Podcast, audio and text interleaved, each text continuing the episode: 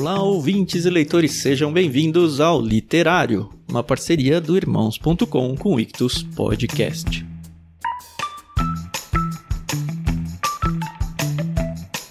Eu sou o Thiago André Monteiro, arroba Vulgutan, e estou aqui para apresentar para vocês, num período de férias, isso, estamos em férias aqui no Ictus Podcast, um episódio lá do Literário que foi lançado em novembro de 2018. O episódio em questão é a primeira crônica de Nárnia. Isso mesmo, a gente já mandou o livro com todas as crônicas de Nárnia no plano Peixe Grande lá do Clube Ictus em julho de 2018. Então, se você era assinante naquela época, você já tem aí na sua casa para você ler. E a gente gravou nesse episódio o que eu sim considero a primeira das crônicas. A gente sabe que tem uma questão aí de qual foi a primeira, a gente explica um pouquinho ao longo do programa aí, mas o Leão, a Feiticeira e o Guarda-Roupa, aquele mais clássico, foi feito até filme e tudo mais, foi gravado então em novembro de 2018 e está sendo reproduzido aqui para vocês mais uma vez, para que vocês conheçam essa obra magnífica do C.S. Lewis, tá bom? A gente já tem então dois literários com livros do C.S. Lewis. O primeiro a gente já ouviu semana passada, foi o Cartas de um Diabo a Seu Aprendiz. E hoje, então, você vai poder ouvir o Leão, a Feiticeira e o Guarda-Roupa. Lembrando que no dia 25 de janeiro a gente vai voltar com um episódio inédito e aí sim com dupla postagem no Ictus Podcast e no Irmãos.com como uma parceria mais firme, mais sólida ainda. Nesse episódio, o Leão, a Feiticeira e o Guarda-Roupa participaram o Paulinho, a Adriana, eu, a Carol e sim, nós tivemos um convidado especial, o pastor, professor Mark Swedberg, que deu um show, mas um show mesmo nesse episódio. Então fica aí o meu convite para que você continue nesse áudio e conheça com muito mais profundidade talvez uma história já bem querida para você. Com isso eu me despeço, até amanhã em mais um episódio do Literário. Podcast Irmãos.com Olá, pessoas! Podcastirmãos.com literário de número 5 entrando no ar. Eu sou o Paulinho e estou aqui com a Adriana, que eu tenho certeza que o personagem principal do livro para ela foi o guarda-roupa. claro que não. É o Mr. Túmenos, amor. É mais bonitinho. Eu sou a Adriana e eu estou aqui com o Tan, que eu, eu acredito que ele deve saber o que, que significa o C.S. Lewis. Eu sei. Counter-Strike. É Clive. Clive Staples. Se tivesse o nome Clive. Olha aí. Oh. Clive. Corrigido ao É, é vivo, britânico, Brasil. né? Staple. Mas se eu tivesse o nome Clive Staple, eu também me chamaria de CS. Muito da hora. Muito bom, muito bom. Mas acertou. Meio certo. Ou Jack, amigos- né? É, pros amigos dele ele era Jack. Isso. Bom, eu sou o Tan e eu estou aqui com a Carol, que já tá com a barriga quase tão grande quanto a minha. Do jeito que tá, nem eu nem ela vamos conseguir entrar no armário mais. É muito manjar turco. eu sou a Carol e eu estou aqui com Mark. Mark, conhecido como o Gringo. E eu sou o Mark e estou aqui com todos. Muito bem, nós estamos aqui em mais um episódio do podcast literário para falar mais uma vez de C.S. Lewis. Cinco livros, dois de C.S. Lewis. Olha aí, ó, a gente tá bem. Isso aí, a gente gosta pra caramba. E nós temos um convidado especial entre nós, né? Isso, Mark Swedberg. Olha, eu, eu, Swedberg. eu não me arrisco. Swedberg. Swedberg. Swedberg. Eu não me arriscaria a falar sobre o nome dele, amor. É muito fácil, é muito fácil. Swedberg. Swedberg. Muito bem, o Mark foi o peixe grande do mês passado do Clube Ictus. Ele que foi que indicou Guerra e Paz. De Caramba. novo, meu Deus. Desculpa, vai foi lá. Guerra e Paz, mas eu já li. É muito bom também. Eu, eu tô com Guerra e Paz na cabeça. Foi ele que indicou Crime e Castigo e ele também é um grande fã de C.S. Lewis e de Crônicas de Nárnia, por isso a gente convidou ele pra participar com a gente aqui também, mas deixando bem claro que este não é um programa técnico, a gente não vai avaliar a escrita de C.S. Lewis. O literário pra gente é um programa passional em que a gente fala das nossas emoções ao ler os livros. Então, diferente parte de um programa antigo que a gente já fez sobre Crônicas de Nárnia, com a participação da Gabriele Gregersen, que brilhou aqui no podcast Irmãos.com. Ela é responsável pelas novas traduções dos livros do C.S. Lewis e tudo mais. Ela já gravou com a gente sobre a biografia de C.S. Lewis também. Então você quer a parte mais técnica, vai lá ouvir os programas anteriores. Nesse programa aqui a gente vai contar da nossa experiência Sim. ao ler o primeiro livro das Crônicas de Nárnia, O Leão, a Feiticeira e o Guarda-Roupa. É como se a gente tivesse saído do cinema e foi pra sorveteria discutir o filme, né, amor? Exatamente. E tem o filme também pra discutir aqui, que a gente assistiu no combo da Ah, sequência. é verdade, mas a gente vai falar depois.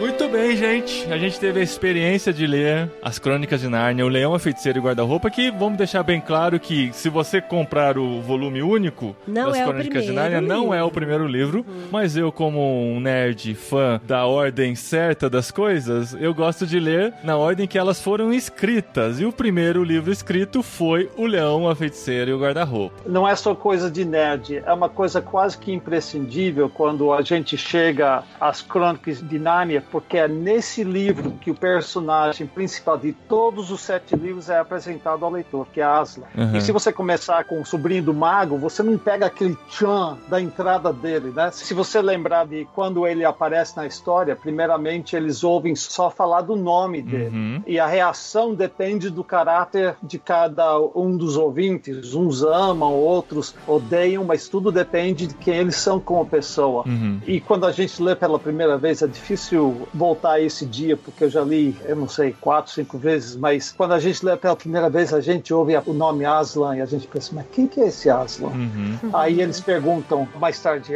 é um homem? Aí os castores riem da cara deles, né? Homem? Não, ele é o rei. Ah, Uhum. você não sabe eu, quem eu ele é? tenho esse trechiquinho aqui, ó. Esse livro, como eu prometi no programa anterior, eu tive a maravilhosa experiência de ler com meus filhos. O Oh. André, de recém-completado 8, e o Daniel, que está para completar 6. E assim, foi muito legal porque eu não li esse livro quando criança. Então eu não tive essa experiência de Do olhar descobrir de criança, do olhar né? infantil. Eu falei, eu quero ler com eles para ver como eles reagem ao que está acontecendo, Legal. o que, que eles vão entendendo. Essa experiência foi muito gostosa.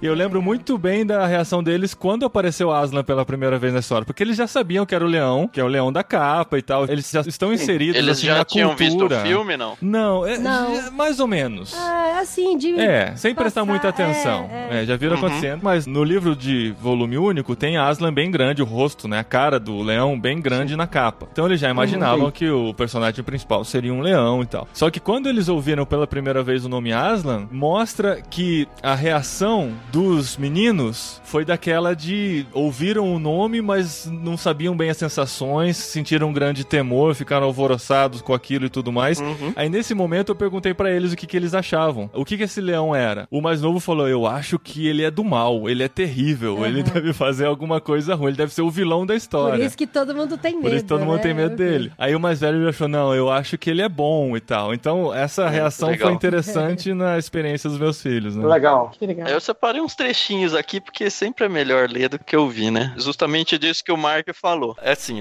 as crianças ainda não tinham ouvido falar de Aslan, mas no momento que o castor pronunciou esse nome, todos se sentiram diferentes. Aí o que o Mark falou, né? Para Edmundo foi uma sensação de horror e mistério. Então cuidado, foi o André aí, seu filho, que achou que ele era do mal, é isso? Foi o Daniel. É, o mais Daniel? novo achou. Então cuidado, hein? E quando eu comecei a ler a história pra eles, eu quis gerar uma identificação, né? Eu falei, ah, o mais novo é o Edmundo, então o Edmundo é você, Daniel. O mais velho é o Pedro, então André, você vai ser o Pedro na história. Aí foi curioso porque o Edmundo teve essa sensação, o Daniel também teve. Mais pra frente, quando ele foi percebendo que o Edmundo estava prestes a trair a sua família e tudo mais, aí ele falou, eu não sou mais o Eu Edmundo, não, sou, eu não sou. Ele veio correndo falar: Mamãe, eu não sou o Edmundo. Eu não sou o Edmundo, eu sou o Daniel. Eu sou o Daniel. É, ele pode ser o castor, né? Enfim, pro Edmundo foi uma sessão de horror e mistério. Pedro sentiu-se de repente cheio de coragem. Pra Susana foi como se um aroma delicioso ou uma linda área musical pairasse no ar. Lúcia, que acho que é a mais sensitiva, né? Sentiu-se como quem acorda na primeira manhã de férias ou no princípio da primavera. Olha que legal. Aí, assim, é muito gostoso ler esse trecho. Gancho, né? Uhum. Posso contar uma experiência dos meus filhos, que já são grandes? Quando a. Legal. Eu tenho dois, o mais velho é homem, ele é três anos mais velho que a menina. Nós somos uma família que ama ler, mas nessa ocasião, eu acho que meu filho estava com 10 anos, 11 anos, minha filha com 7, 8, e meu filho ficava falando para a Jennifer, a caçula, Jennifer, você tem que ler, senão você não vai ser um sweatbag. e, e você precisa começar com as Crônicas de Narnia, que é muito legal, e tem batalha, e tem isso e aquilo lá. Aí ela é um pouco teimosa, né? Então ela dizia, não, não vou ler não. Aí um belo dia eu falei para ela, Jennifer, por que você não quer ler esse livro? É, é muito legal. Ela disse para mim, porque é livro de menino. Uhum. Eu Ah. falei, por que, que você diz que é livro de menino? Na verdade é conto de fada. E ela disse, é, mas tem guerra e tal. Eu falei, mas é sobre príncipe e princesa. Você gosta de princesa, não gosta? Ela disse, eu gosto. Aí eu abri o livro, eu tava com o livro na mão, eu li para ela a dedicação, né? Para Lucy Barfield. Owen Barfield era um dos grandes amigos e membro dos Inklings, clube literário do C.S. Lewis e do Tolkien. E a filha dele, Lucy, ele escreveu esse livro para ela. E eu vou ler, que é muito legal. Ele diz: Minha querida Lucy, comecei a escrever essa história para você sem lembrar-me de que as meninas crescem mais depressa do que os livros. Resultado: agora você está muito grande ou grande demais para ler contos de fada. Quando o livro estiver impresso, encadenado, mais crescida ainda estará. Mas um dia virá em que, muito mais velho, você voltará a ler histórias de fadas, irá buscar esse livro em alguma prateleira distante e sacudir-lhe o pó. Aí me dará a sua opinião. É provável que a essa altura eu já esteja surdo demais para poder ouvi-la ou velho demais para compreender o que você disser, mas ainda serei o seu padrinho muito amigo, C.S. Lewis. Aí eu li para ela, eu falei: Tá vendo, Jennifer? Foi escrito para uma menina e é Que conto de fada. legal, que legal. Aí eu falei pra ela, senta aí que eu vou ler um pouco pra você. Aí eu li o primeiro capítulo, os olhos dela ficando grandes. Eu falei, você gostou? Ela disse, ah, gostei. Eu falei, você quer saber como termina? Ela disse, eu quero sim. Aí eu entreguei o livro pra ela e disse, ó. Se E vira. eu- é, ela virou leitora. Um dia mais tarde, a gente foi numa casa de um amigo que não tinha filho. Levou uma hora pra chegar lá e ela lendo o tempo todo, eu nem ligando pra o que ela estava fazendo. Aí chegamos lá, ela disse: Posso levar meu livro pra dentro? Eu falei: Claro que pode, porque ela ia ficar à toa mesmo, né? E ela falou: É o tipo de livro que não dá pra parar de ler até terminar, né? Hum, que Então. Muito é, é um bom. livro para os filhos começarem a ler. Ela provavelmente leu em inglês, né? Sim, Sim. Ó, com sete anos já falava inglês. Ó. Deixa eu te perguntar uma coisa, Mark, já aproveitando que você tá aqui. O linguajar, as palavras utilizadas na época do C.S. Lewis são palavras provavelmente algumas delas pouco utilizadas hoje. Existem novas versões, assim, versões atualizadas da obra de C.S. Lewis com um linguajar mais próximo ou no inglês procura se manter a forma original de escrita? que eu saiba, eles não atualizaram não, mas entenda que não é tão não é Tão é distante, velho né? assim. Sim, porque ele escreveu em eu acho que 1950, 48, por aí ele escreveu e eu reli ontem só porque eu sabia que ia conversar e o que eu percebi é que ele escreve, pelo menos esse livro, tinha esquecido, num linguajar bem simples, bem criança mesmo, sempre explicando coisas e Uhum. tal. Então, a sensação que eu tive é que eu saiba não tem uma edição simplificada nada. Tanto é que o inglês britânico e o inglês americano têm diferenças de ortografia em certas palavras. E eu acho que na minha versão que foi publicada por HarperCollins, que eles preservam até a escrita inglesa. Harper Collins é americana, né? Sim, Ah, legal. Porque assim, uma dificuldadezinha que eu senti é que mesmo no português, assim, existem algumas palavras que não são do nosso cotidiano e eu acho que a, a leitura tem esse papel também de ensinar novos vocabulários para as crianças e tudo Uhum. mais. Mas Sim. em alguns momentos eu senti que eles estavam começando a se distrair quando existia uma descrição muito detalhada do ambiente e tudo mais, ou alguns diálogos mais longos. E eu precisava ficar, como um pai leitor,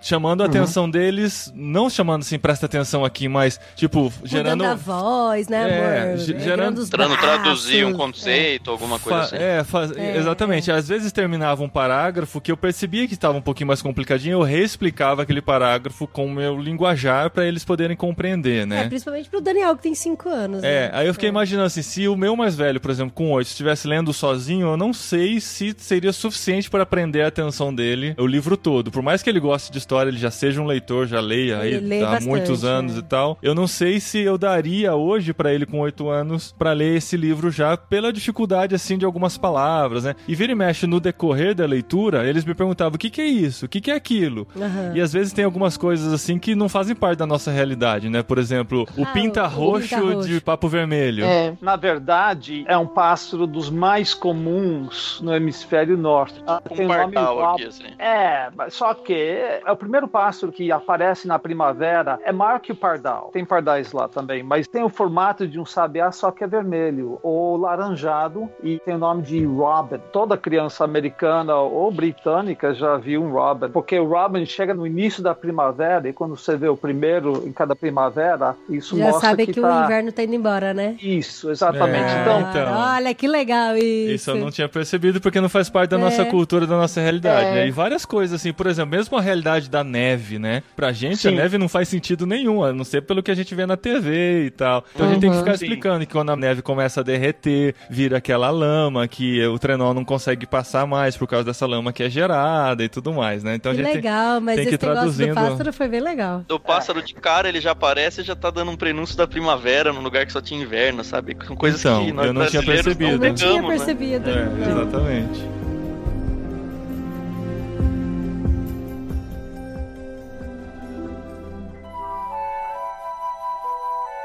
Mas, gente, ó, eu acho que, sim, por mais que seja uma obra muito conhecida, talvez tenha alguém que tenha chegado aqui simplesmente por gostar do podcast e quis ouvir mais um programa de um livro que talvez seja conhecido pro mundo, mas não pra ele. Então vamos só dar um- uma pequena introdução do que se trata a história imaginada por C.S. Lewis lá em 1950. Eu Sim, uma descobri história aqui. que tem um leão, uma feiticeira e um guarda-roupa. E um guarda-roupa.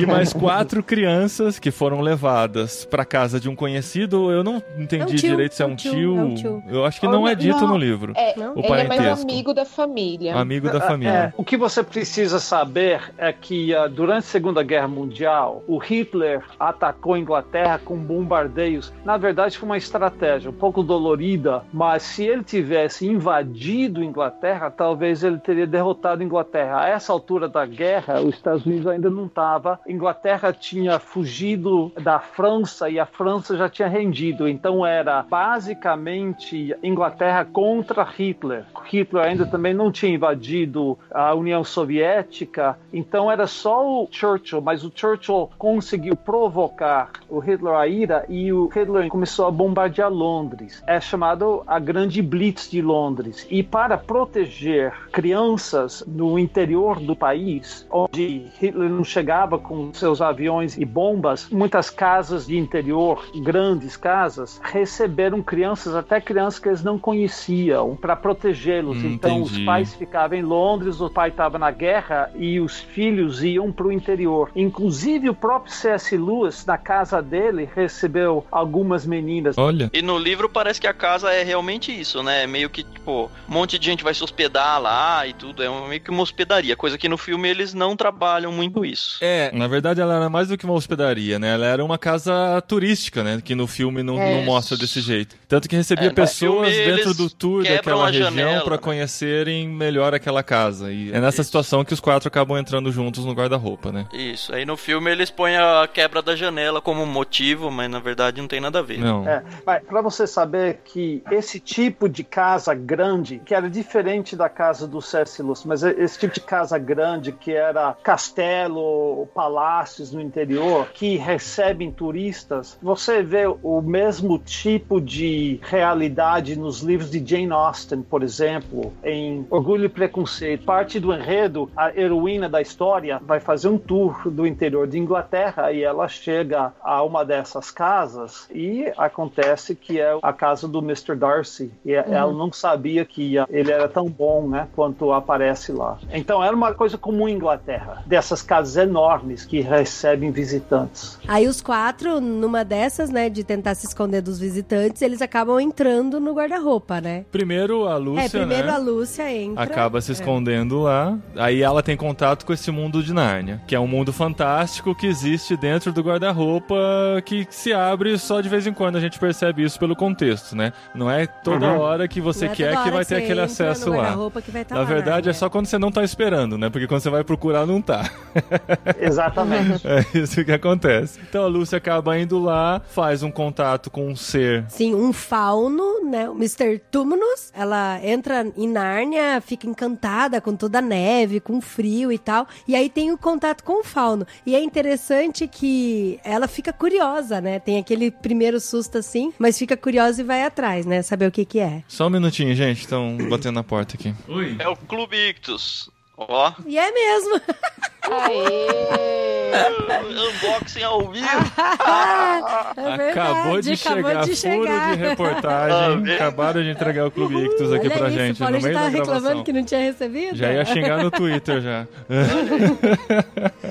e aí, Dri, o que acontece? Não, e aí que ao mesmo tempo que tem aquele olhar assustador assim de, meu Deus, onde eu estou? Quem é isso? Quem é essa criatura? Também tem aquela curiosidade, né, de ir atrás. Então a Lúcia tinha essa personalidade, né, de ao mesmo tempo que ela era sensível ao lugar, ao local e, e, e toda a questão da neve, do frio, mas ela também era curiosa pra saber o que era aquele ser que tava na frente dela, né? Uhum. E aí depois a gente não vai ficar contando a É, não história, tintim por tintim, detalhes. mas interessante que depois, em outro momento, aí ela conta pros irmãos, né? E aí, em outro momento, o Edmundo entra com ela dentro do guarda-roupa. Entra com ela, ele que tirava muito sarro dela e tal, por ela ser muito imaginativa e tudo mais, gera-se esse conflito entre eles. Ele acaba seguindo ela numa outra incursão pra dentro do guarda-roupa. Ele tem o contato com a feiticeira branca que aparece de forma majestosa, né? A aparição da feiticeira branca é. Eu achei que no filme eles não conseguiram retratar a majestade dela, assim, o Hum, pavor sim. que ela gerou na descrição do livro, né? Apesar de ser uma ótima atriz e tudo mais, eu achei que não conseguiu descrever pelo menos a imagem que foi feita na minha mente daquele primeiro encontro. É interessante que a Lúcia já tinha falado antes pro Edmundo que tinha uma feiticeira branca que era má. Ou não tinha? Eu tô viajando. Não, ainda não. Não, ele Foi- só ela, ela foi na só primeira depois. volta ela começa a contar pras pessoas. É. A minha dúvida é se quando o Edmundo teve o contato com ela, ele já tinha a informação de que ela era má ou não. Não, não tinha. Depois que ele teve essa informação a partir da Lúcia e ele não acreditou. Ele deve ter pensado,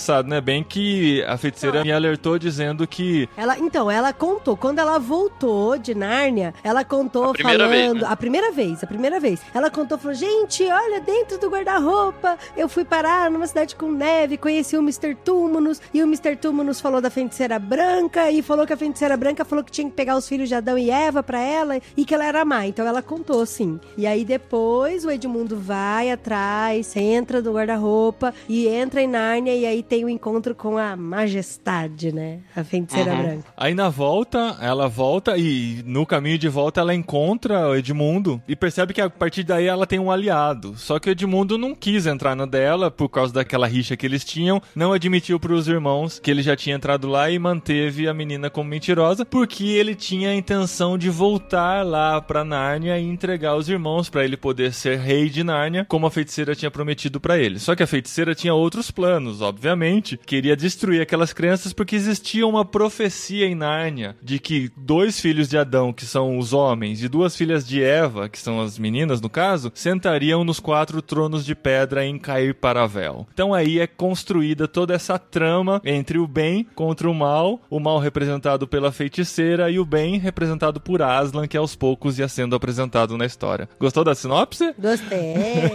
E a maioria dos narnianos, né? Os narnianos são animais, a maioria deles, alguns fantásticos, os animais reais. É, não existem os humanos, né? Existem todos os seres mitológicos Não, de não várias existe. mitologias. Inclusive, isso é uma. Acho que a gente falou isso no podcast sobre Lewis ou sobre Nárnia. É uma crítica do próprio Tolkien com relação ao C.S. Lewis por ele misturar várias mitologias numa história só, né? Coisa que pro Tolkien não fazia muito sentido. Pô, mas o Senhor dos Anéis tá cheio, né? É, mas ele deve ter seguido alguma linha que o C.S. Lewis não respeitou.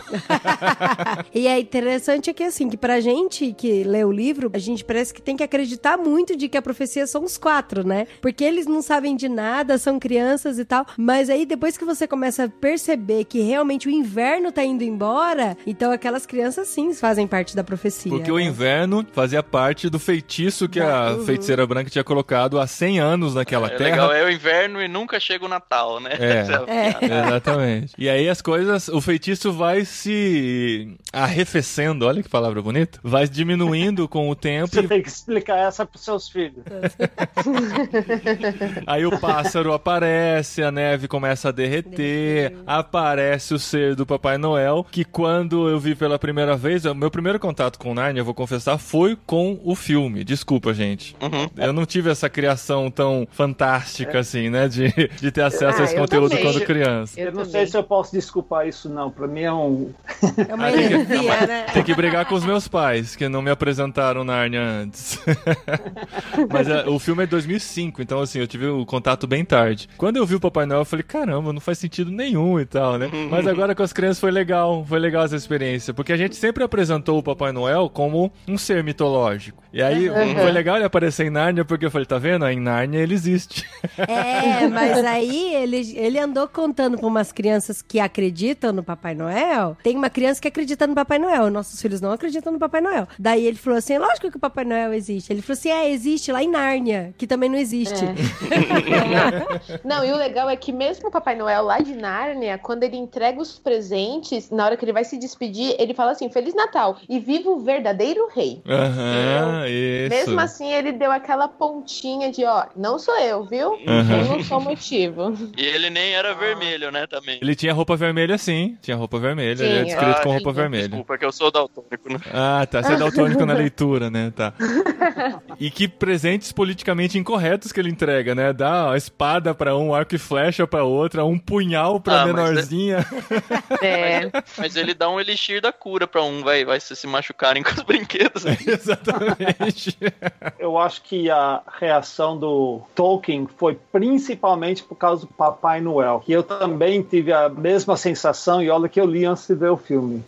de que Papai Noel destoa. Hum. Mas quando a gente vê o que ele faz com Papai Noel, a gente até perdoa o Luas por isso.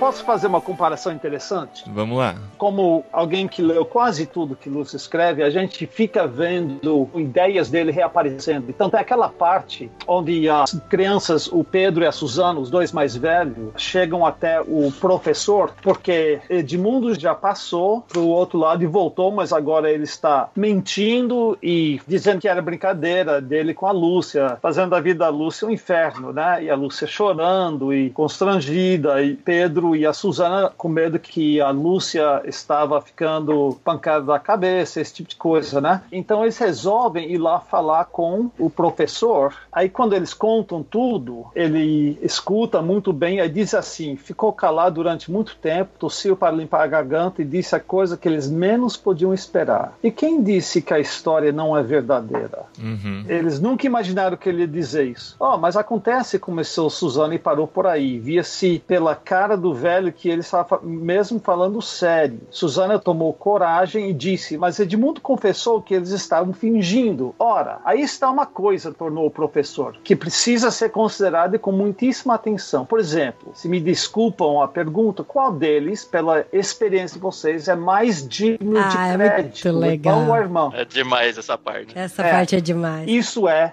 quem fala sempre a verdade? Aí Pedro responde: Isso é gozado, professor. Até agora eu só posso dizer que é a Lúcia. E que acha você, minha querida Suzana? Bem, em casos comuns pensa igual ao Pedro, mas aquela história do bosque do fauno não pode ser verdade. A gente nunca sabe disso, professor. Não se deve acusar de mentirosa uma pessoa que sempre falou a verdade. É mesmo uma coisa séria, é muito séria. Aí eles mostram que eles têm medo que ela está doente da cabeça e tal, e ele diz: Mas é só olhar para ela que dá para ver que ela não está louca. Aí as crianças não se convencem, aí o professor diz assim: daqui é a parte que eu queria chegar. Lógica disso, o professor para si mesmo. Por que não ensinam mais lógica nas escolas? É. E dirigindo-se aos meninos, declarou-se: só há três possibilidades. Ou a Lúcia está mentindo, ou está louca, ou está falando a verdade. Ora, vocês sabem que ela não costuma mentir e é evidente que não está louca. Uhum. Por isso, enquanto não houver provas em contrário, temos que admitir que está falando a verdade. Agora, isso me lembra de outra passagem no livro Cristianismo Puro e Simples, agora com a tradução da Gabriela. Gabriele Gregerson, né, que é a melhor tradutora. Na página 86, que é o terceiro capítulo do segundo livro, no último parágrafo, ele diz assim: Quero evitar aqui que alguém diga a enorme tolice que muitos costumam dizer a respeito dele, a respeito de Jesus. Estou pronto para aceitar Jesus como um grande mestre de moral, mas não aceito sua reivindicação de ser Deus. Esse é o tipo de coisa que não se deve dizer.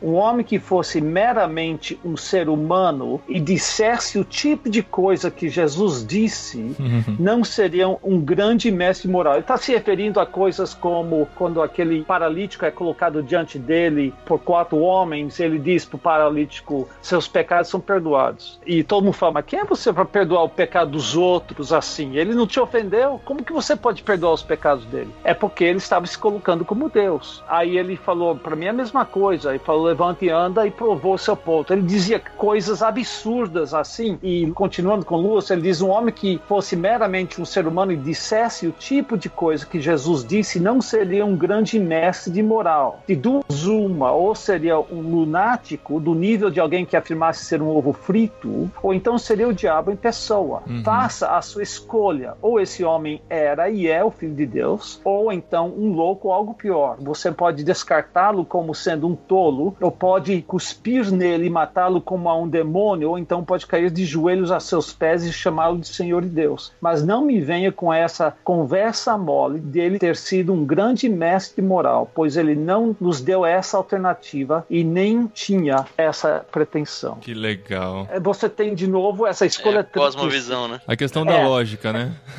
Sim, e a escolha tríplice, né? A questão de lógica, você tem três escolhas, faça a sua escolha. Ou a Lúcia tá mentindo, ou é louco, ou tá falando a verdade. Ou Jesus Cristo é louco, ou, É ou ele diabólico. é um diabólico, ou é, tá falando a verdade, e se ele estiver falando a verdade, então ele é o Filho de Deus e a gente tem que adorá-lo. Que sensacional. Mas o que eu acho legal é que nesse fim desse diálogo, acho que o professor percebe que as crianças elas não vão estar satisfeitas com nenhuma das três alternativas. Aí ele fala assim: então há um plano ainda não sugerido por ninguém e que talvez valha a pena experimentar. Aí a Suzana pergunta: qual é? Aí ele: cada um trate da sua própria vida. Tá resolvido.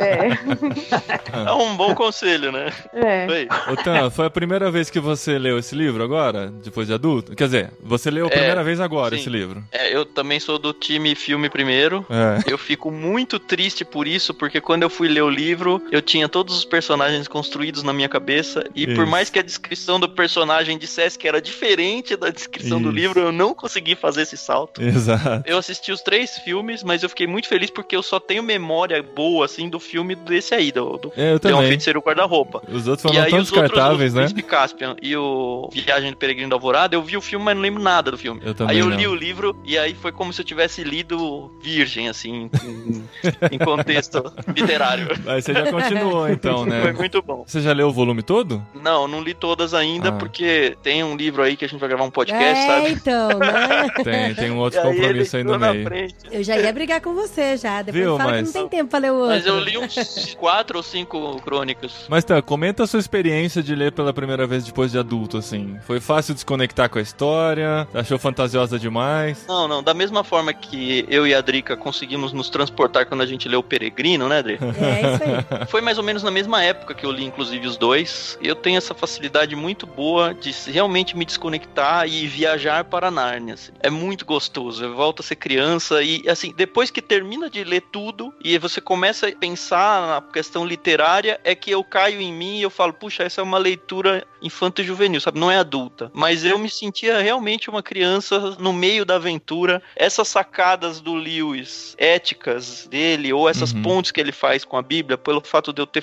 estudado teologia, feito seminário, de ter uma vivência cristã, pra mim, assim, também teve um gosto todo especial que eu acho que muita gente não, infelizmente, não vai conseguir pescar. Aham. E assim, o tempo todo eu falo, nossa, isso aqui precisa anotar, pode ser uma excelente ilustração pra uma pregação, ou isso aqui me dá ideias pra escrever um conto, vocês sabem que eu gosto bastante de escrever. Uhum. E assim, eu fico maravilhado com a simplicidade com que ele coloca verdades absolutas bíblicas, sem necessariamente falar, olha, isso aqui é uma verdade verdade bíblica, mas ele traz uma lição moral, uma lição ética, e tô falando moral e ética biblicamente falando aqui, tão natural na história e tão gostoso, que assim, aquece o coração como a apresentação do Aslan, ou como. O filme passa um pouquinho disso, mas a leitura tá infinitamente acima disso. O grande trunfo do C.S. Lewis eu acho que é o mesmo da Pixar, por exemplo, que consegue fazer um filme infantil, mas que adultos também conseguem aproveitar e ter a sua experiência ao assistir aquele filme. E são lições que o adulto pega e criança não pega, né? Exato. Assim, não na essência, mas aí o adulto pega e fala, puxa, como por exemplo, quando eu assisti o Divertidamente. É. Cara, que Esse é o mais coisa clássico, maravilhosa. é. Assim, foi o mesmo tipo de sensação. Mas igual você falou, né, que leu e você se sentiu no mundo da infância de novo e tal, eu não sei se eu falaria nesse aspecto, assim, porque tem muitas pessoas que eu conheço que não gostam de ler, não aprenderam a ler, não têm paixão por leitura, e eu indico ler um feiticeiro guarda-roupa pra ler, mas não que elas vão se sentir infantis lendo. Não, não me senti infantil. Eu me senti em Nárnia, como um Ah, adulto, com tá. a minha mente de agora, com a minha experiência de hoje. Mas assim, não tava lendo um livro, eu tava Entendi. vivendo uma experiência. Porque eu entendo que assim, o livro ele é muito bom tanto para as crianças aprenderem essa paixão pela leitura, né, pela ficção e tal, quanto pro adulto que ainda não aprendeu também. Então, eu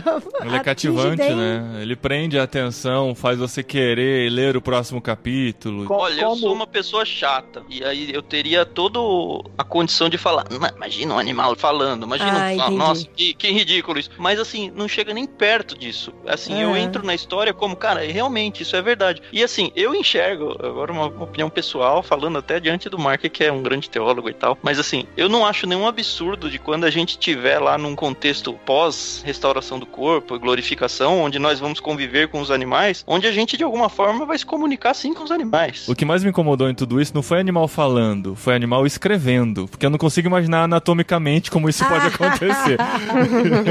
porque o lobo, o policial Malgrim, né? O policial da rainha. o comandante, né? Ele deixa um- Ele faz um uma decreto, carta, né? né? Ele deixa um bilhete lá na caverna do Sr. Túmulos falando por que, que ele foi preso. Eu falei, caramba, como será que ele escreveu esse bilhete? Ainda no final ele escreveu assim: é verdade esse bilhete.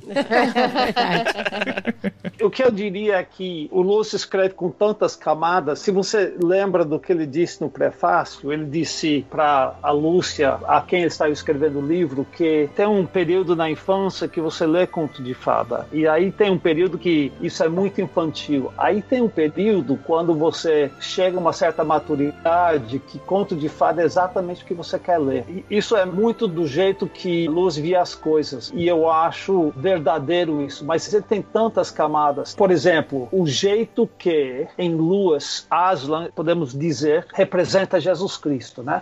E o que ele combina do fato que ele é bom, mas é temível ao mesmo tempo, isso volta vez após vez. E sabe, é justamente uma das coisas que a gente mais não tem no cristianismo de hoje. Nós pensamos que ele tem que ser nosso amiguinho, nosso paizinho, nosso coleguinha. E ele é tudo menos isso. É, Só ele é que bom, mas ele é perigoso, né? Eu tenho Sim. medo dele. Sim, ele é alguém, quando você vê ele pela primeira vez, você não consegue olhar ele olho a olho. Nem a feiticeira conseguiu fazer isso, e olha que a, a senhora Castor ficou de olho para ver se a feiticeira conseguia olhar ele olho no olho. Ela não consegue. Ele é alguém que, quando você vê ele, suas pernas batem, né? A senhora Castor disse assim, estavam falando pra ela, né? Vou morrer de medo de ser apresentada a um leão. Aí a Castor, ah, isso vai, meu anjo. Sem dúvida, disse a senhora Castor. Porque se alguém chegar na frente de Aslan sem sentir medo, ou é o mais valente de todos, ou então é um completo tolo.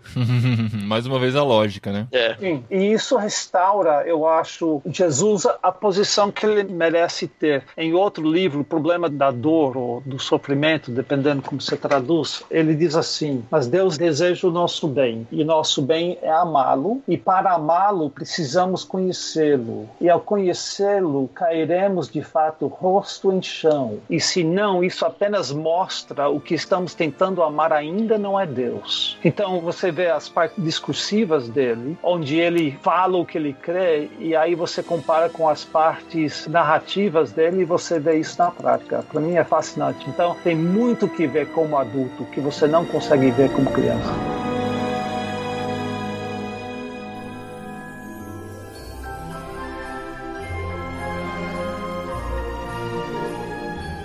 Vamos pros finalmente? Sim. Sem dar spoiler? É, a gente não vai contar, ficar contando a história, né? Assim, ele é Aham. muito rápido a história, é bom de dizer isso, né? A crônica mesmo você lê em um ou dois dias. O Mark leu ontem, pelo que ele falou aí, né?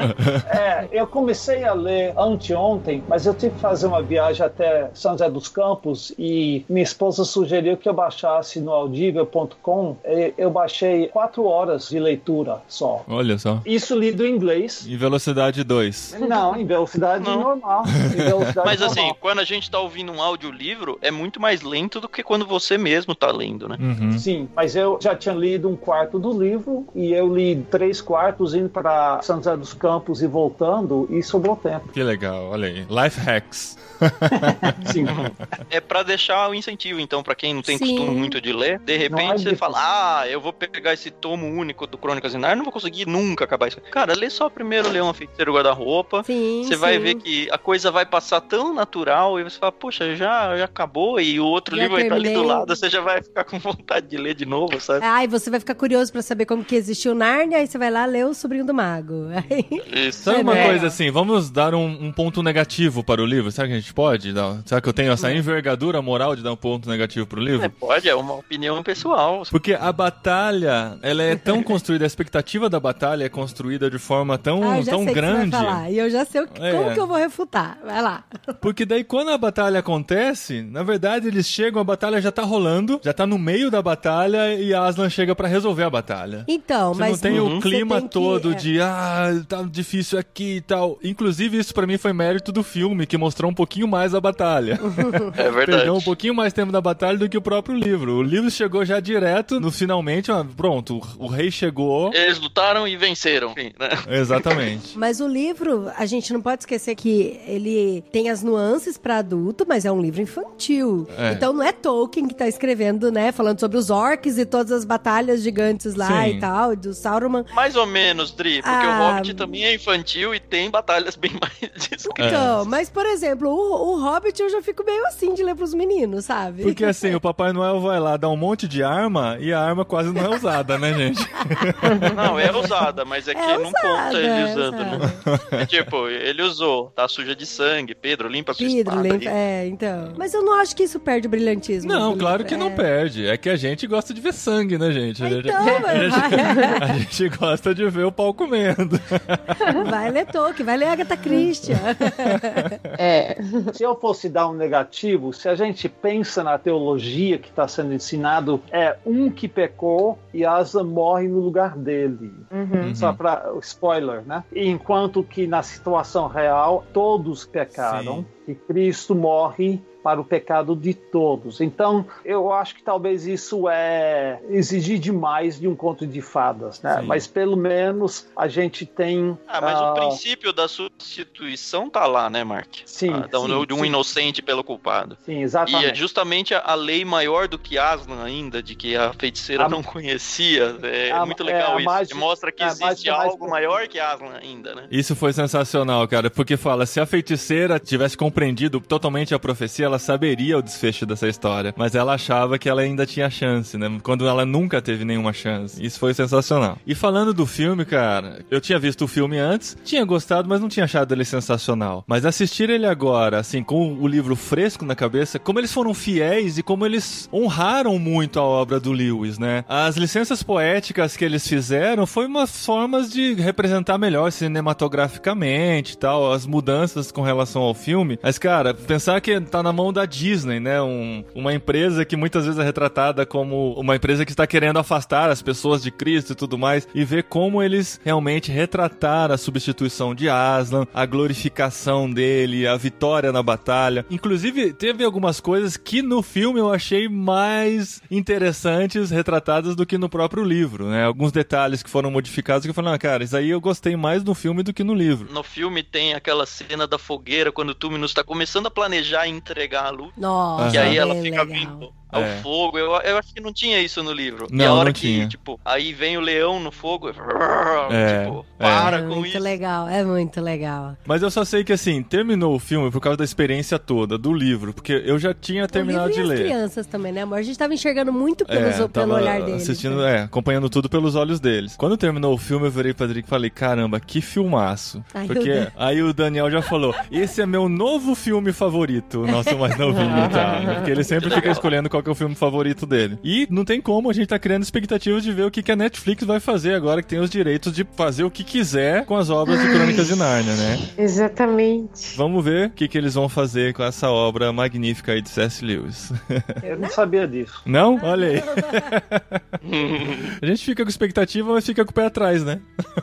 Não É, tem como. Pode ser muito bom ou muito ruim, né? Como os fãs devem ter ficado quando a Disney anunciou que faria também. É. Lá em 2005. Ou anunciou bem antes, né? Mas beleza, gente. Espero que a gente tenha incentivado mais gente a conhecer essa obra magnífica aí. Leiam como uma criança. É uma experiência singular. Vale muito a pena. É A um trabalho mais é. árduo, né? Porque você tem que ler em voz alta e às vezes me dava até dor de cabeça de tanto falar, né? É, eu sei que é isso. A voz cansa, é fica cansado e tal. E tem aquele esforço de fazer com que a criança fique com a atenção concentrada naquela Uhum. obra. né? Você não pode ler como um robô. Você tem que fazer aquela interação toda e tal. Mas é uma experiência fantástica. Leia com tempo, leia um capítulo por dia. Vale a pena, são 17 capítulos só dessa obra. De modo geral, leia com seus filhos. Não só esse livro, mas leia com seus filhos. Legal. Boa dica, Mark. Que a gente tenha uma Isso. nova geração de grandes leitores vindo por aí. Sim. E você vai fazer o unboxing aí, não? Então, Ah, chegou aqui, vou fazer um né? unboxing, as pessoas já vão ter visto o unboxing antes de ouvir o programa. E a gente vai manter mesmo Crime e Castigo Vamos pra manter dezembro. crime e castigo. Gente do céu, eu não vou conseguir ler tudo.